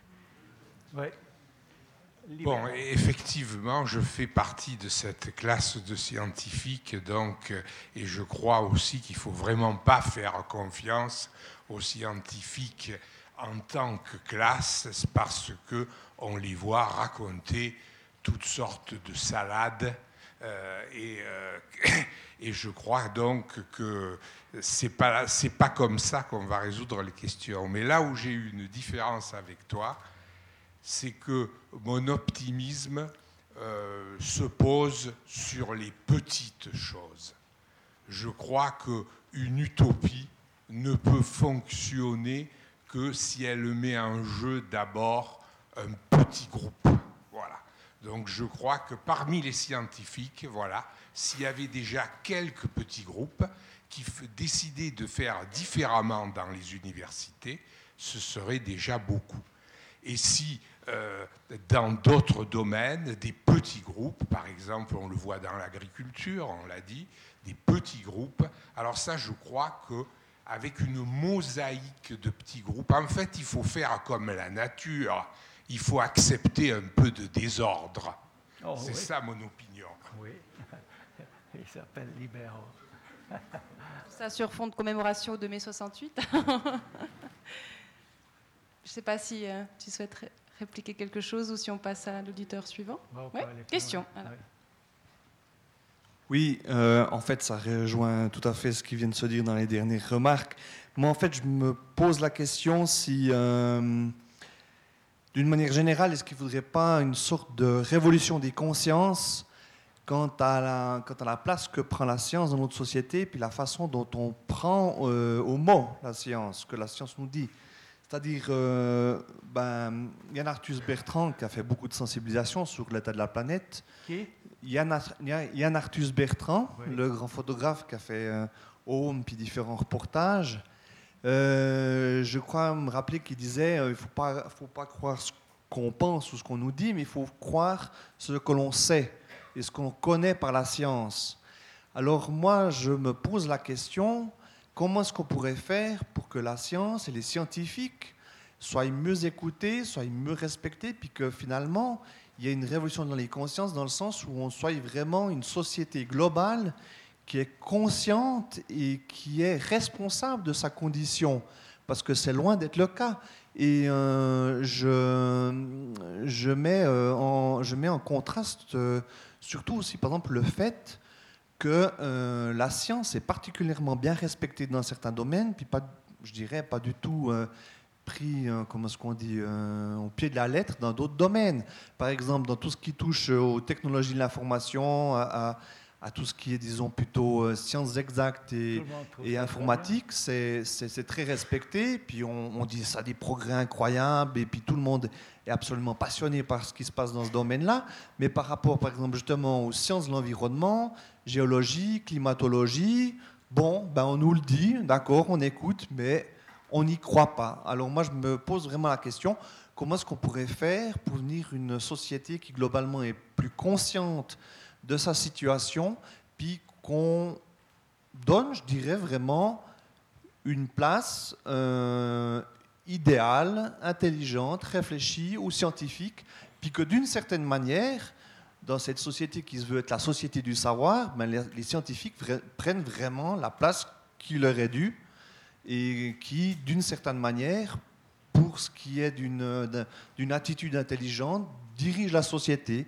Euh, dirige dans le sens pas euh, politique, mais di- dirige d'une- façon, je dirais, consciente et d'une façon, euh, je dirais, ben voilà, intelligente. Et là, je crois que ce serait vraiment un pas, un pas en avant au niveau, au niveau de l'évolution humaine. Quoi.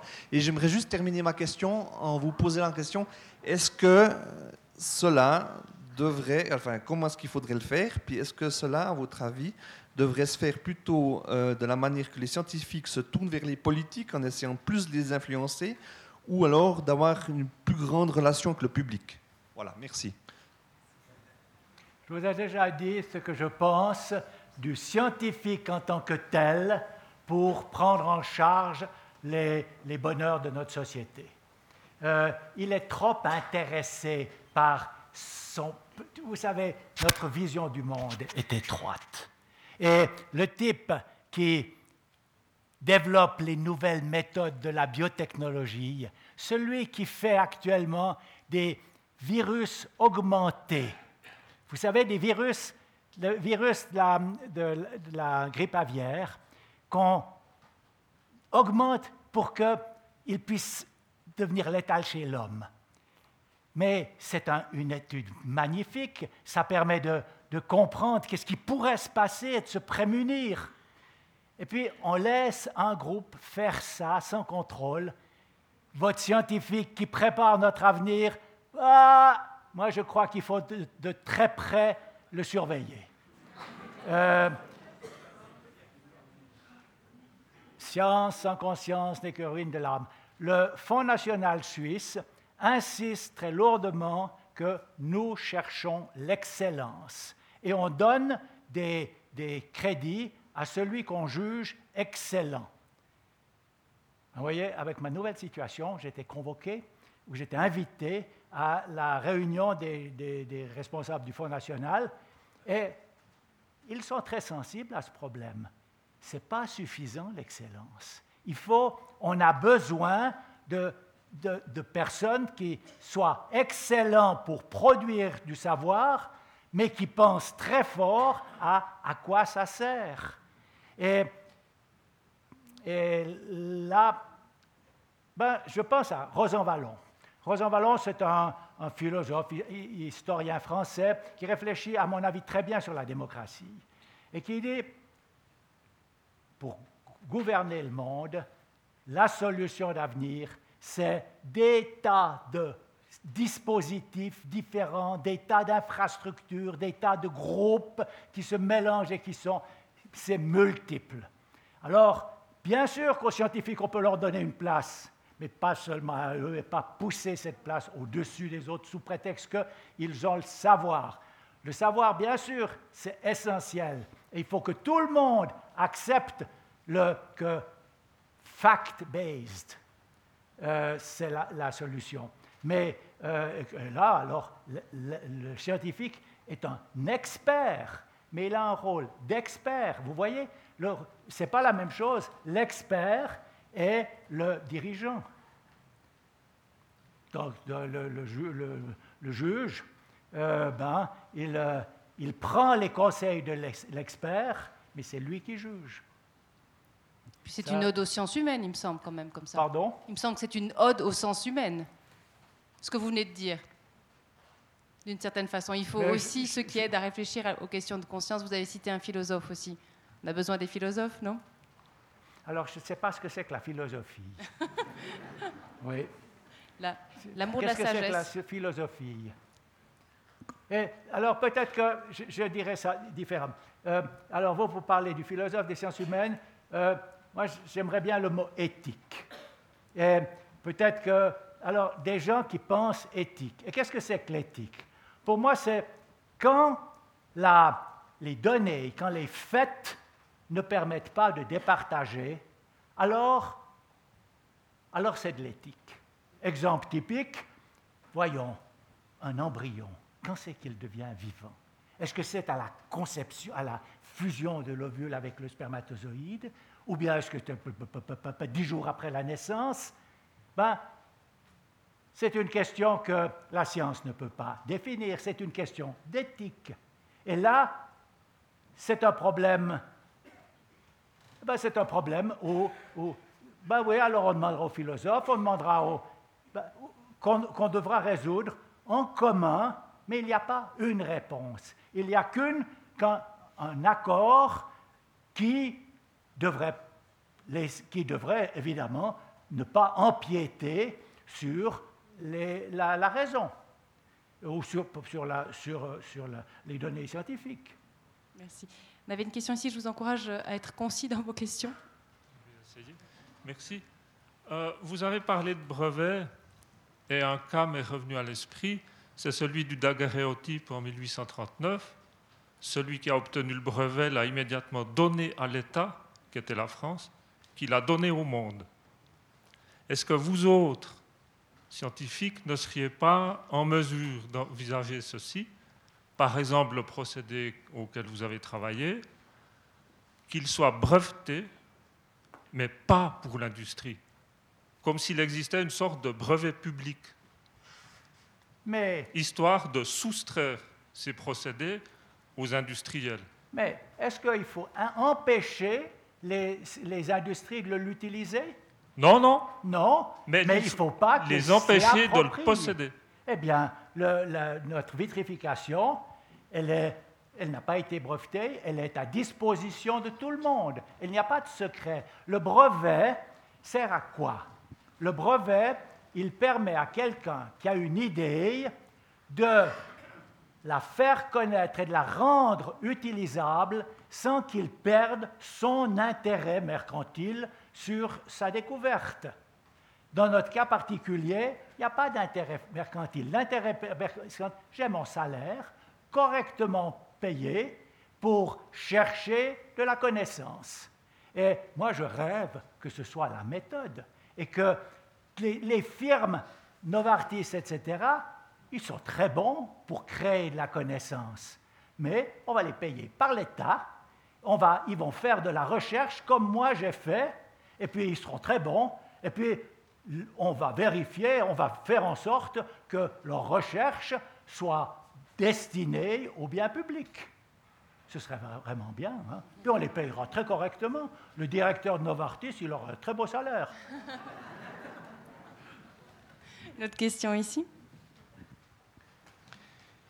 Je voudrais juste aborder une question que vous n'avez pas abordée dans votre conférence, mais qui fait référence très à de nombreuses reprises dans votre livre. C'est la notion d'émotion transcendantale. Je me rappelle avoir lu dans Bertrand Russell une, une- une notion qui ressemble étrangement à la vôtre. Il l'appelle, lui, émotion mystique. Et vous la valorisez en dévalorisant les concepts de la psychanalyse et notamment du complexe d'Oedipe. Donc, moi, ça m'aurait intéressé que vous explicitiez un petit peu cette notion qui est plusieurs fois mentionnée dans votre livre. Oui, c'est un gros sujet, ça. Et c'est osé. Hein? Euh, là, je me suis un petit peu oh, ouais, lancé. Oui, mon idée de base, c'est, vous voyez, nous sommes construits, nous- nous élaborons sur deux jambes. L'une, c'est moi.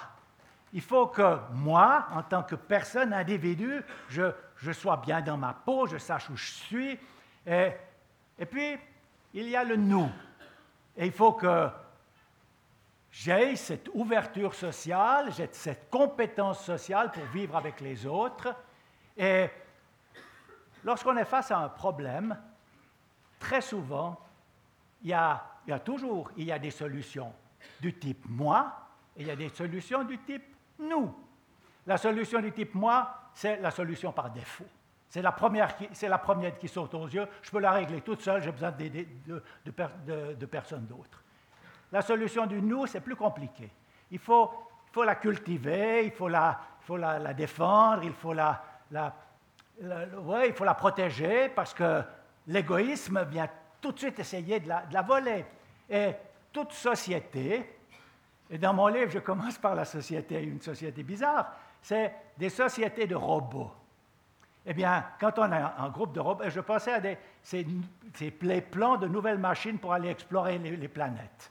Et là, au lieu de faire une grosse machine qui fait des tas de choses, on, prévoit dans, c'est les plans pour dans quelques années, d'envoyer cinq machines qui euh, se, s'aident mutuellement, qui s'il y en a une qui tombe en panne, ben, ce n'est pas, pas, tout foutu, etc.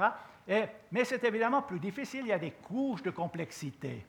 Et dans une société, comme par exemple ma société de mon village de Basse-Nade, quand j'avais eu six ans à, en Valais, c'est des sociétés extraordinairement structurées. Le nous est organisé avec une sévérité incroyable. Et puis, la même chose dans, dans l'ouest, dans l'Est américain. Euh, au 19e siècle, et avant, il y avait des sociétés très structurées, des sociétés religieuses typiquement. Et puis à un moment donné, il y a, eu un échappatoire. Et il y a des groupes qui sont partis, et ils sont partis, ils ont abandonné les structures très solides, et ils sont partis à l'ouest, et c'est devenu quoi? Le Wild West. Et dans le Wild West, on sait quelle est la culture du Wild West. C'est le plus fort qui gagne, on sort son pistolet, pom pom. Et Actuellement, le monde devient Wild West. Les structures très difficilement établies par notre société, les structures de, euh, oui, enfin, politiques, religieuses, tout, tout ceci, on ne sait plus très bien où on en est. Et qu'est-ce qui vient? C'est I can. c'est tellement bien. Et l'existentialisme du, deuxième partie du XXe siècle, c'est quand même une chose assez extraordinaire. C'est moi d'abord, j'arrive à tout faire, c'est magnifique. Ben, c'est la suite de 69, etc., 68, etc. Mais c'est bien, naturellement, mais on démolit l'organisation, disons le collectif. Attention, il est précieux, il est difficile à conserver. Et actuellement, nous avons un gros manque dans le collectif. Maintenant, la nature met des garde-fous.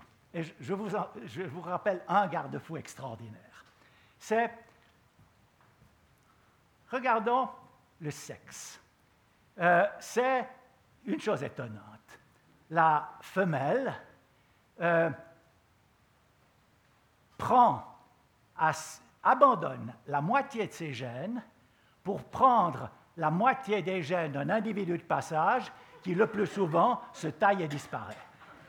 Euh, et pourquoi accepte-t-elle de faire cet énorme effort? La moitié de ses forces, elle les consacre à un autre qui... Quoi? Et pourquoi? Bien, a priori, ce serait facile, et donc les réglages biologiques feraient que ce serait très facile de faire que la femelle euh, se reproduise par parthénogenèse, c'est-à-dire elle se fait euh, par elle-même, elle se clone elle-même. Biologiquement, c'est très facile. On sait même le faire en laboratoire. Mais pourquoi, pourquoi est-ce que la nature insiste sur la reproduction sexuelle? Pourquoi Est-ce que quelqu'un le sait? Bon, bien sûr, il y en a beaucoup qui le savent. Pourquoi? Pardon? C'est ça, pour donner une variabilité qui permet, par la diversité, on est mieux préparé à, tenir compte des changements et puis des, nouvelles possibilités.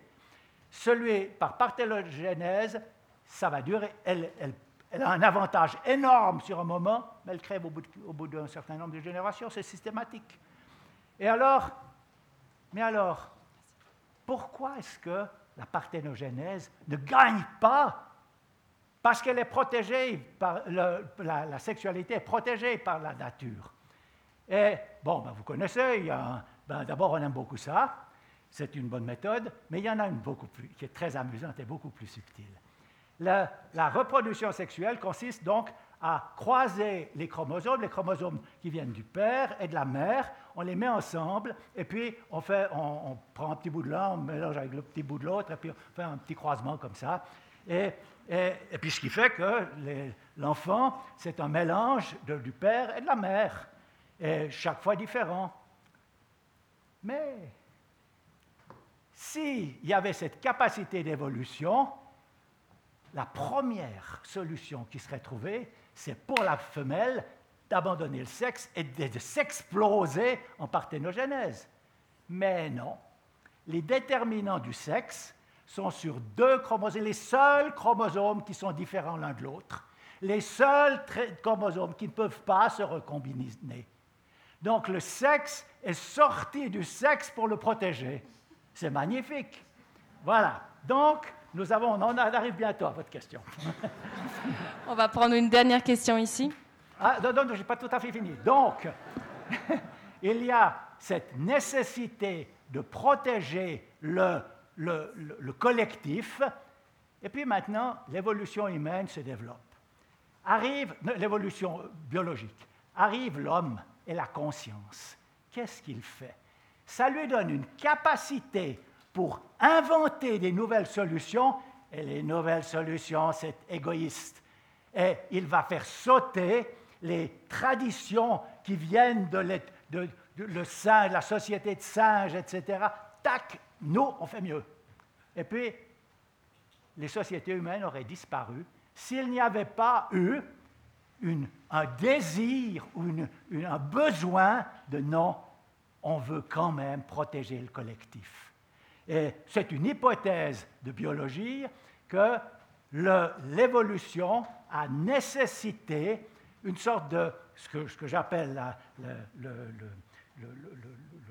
j'oublie comment je l'appelle, euh, le, besoin, euh, le besoin transcendantal, c'est ce désir de plus grand qui donne la religion, qui donne, mais qui donne beaucoup plus terre à terre, voyez, que la mère euh, aime ses enfants. Ben, ça remonte depuis le début de l'existence de la vie, ça. C'est nécessaire. Par contre, que le père, dans une société humaine, aime ses enfants, aime sa femme, c'est quelque chose de neuf, ça. Et, puis beaucoup plus, encore plus loin, que le père, ou non, que moi, ou n'importe qui d'entre vous, aime ben, Montaigne la Boétie, euh, ou n'importe son ami, et ça, c'est quelque chose, je peux imaginer, que c'est une nouvelle propriété de l'homme qui lui permet de surmonter les risques d'une évolution qui, qui, part, qui risque d'être égoïste. C'est une théorie. je, vais être très... À ma connaissance, c'est la mienne. Que, ce soit, que, ce, que la religion soit, soit un besoin évolutif. Oh non, il y en a d'autres qui l'ont dit, mais ce soit sélectionné comme ça. Je vais être très bref. Euh, juste une remarque concernant la parthénogenèse. Il y a une charmante écrevisse de 15 cm de long qui est triploïde. C'est un accident de laboratoire et qui est en train d'envahir complètement l'Allemagne, la France. C'est des bestioles, 800 œufs toutes les 8 semaines. Donc elles se portent parfaitement bien. C'est que des femelles. Elles sont parthénogènes. Elles font la parthénogenèse. Ça, c'était juste un à côté. Alors, elles vont faire beaucoup de dégâts. Oui, oui. Mais à long ça, terme, sûr. À long terme, elles n'ont probablement pas de chance. Probablement. Puis, juste une chose, il y a 30 ans, sur la couverture du Time, il y avait la photo d'un bébé qui criait. Et puis en dessous, il y avait marqué Ce bébé crie parce qu'il aura besoin de 150 000 gallons d'eau, de 2 millions de gallons ah de pétrole, de 15 tonnes de, viande de veau, c'était avant le véganisme, etc. Ma, ma, ma question, c'est est-ce que agir un peu sur la démographie pourrait pas contribuer, non pas évidemment à résoudre le problème, mais à ralentir un peu cette évolution qui est quand même assez problématique Démocratie, c'est une intervention, on a voté là-dessus. Hein. Euh, oui, pour savoir si nous, Suisses, voulions engager des moyens pour freiner la démocratie des autres pays. Euh, bon. c'est un sujet délicat. Bon, c'est vrai qu'à mon avis, c'est évidemment très important, la démocratie, très important, mais, quand même, il faut le relativiser. Hein. on sait qu'un développement correct d'un pays règle son problème démographique. Bon, c'est peut-être un peu simpliste, mais un petit peu, oui. On, va s'arrêter là.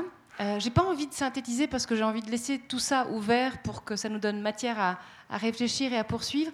J'aimerais juste attirer votre attention. Vous savez que le Club 44 est un lieu apolitique au sens où il n'est pas partisan. Et en même temps, de temps en temps, on aime bien sortir de notre réserve. Vous savez que le 10 juin prochain, il y a une, votation extrêmement importante sur la loi sur les jeux d'argent. On parlait de collectif. J'en parle parce que on parlait de collectif, on parlait de, certaine, de certaines valeurs qui sont portées. La loterie romande, en l'occurrence, euh, soutient cette loi puisque que cette loi, si elle est appliquée, elle fermera, verrouillera un petit peu, en tout cas légalement, euh, les jeux d'argent euh, vis-à-vis d'extérieur. C'est-à-dire que euh, les entrepreneurs de jeux d'argent extérieurs à la Suisse ne pourront pas, enfin on ne pourra pas y accéder. Il faut, j'aimerais vous rappeler que si on peut être là ce soir, c'est en grande partie aussi grâce à la loterie romande. J'ai envie d'encourager les citoyens qui sont là ce soir à être sensible à cette votation, à en saisir les enjeux. C'est extrêmement important. Je parle du Club 44, mais c'est beaucoup d'associations aussi bien culturelles que sociales, que sportives aussi, qui dépendent du soutien de la loterie romande et des casinos, qui reversent une grande partie quand même pour euh, les organisations à but non lucratif.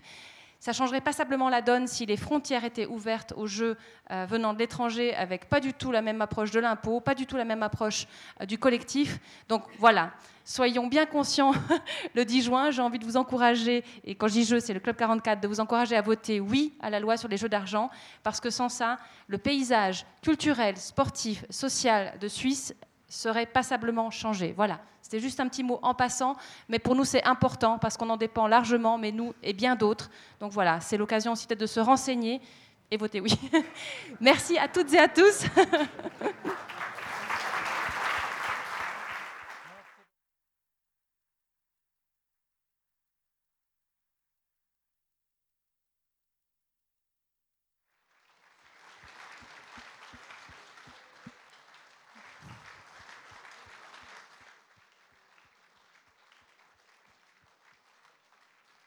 Merci beaucoup, beaucoup à Jacques Dubochet pour euh, cette euh, belle discussion. Et puis, ben, le bar est ouvert. Bonne suite de soirée à toutes et à tous. Et rendez-vous la semaine prochaine, 31 mai, pour la soirée avec Thomas Sando et Jean Kempfer.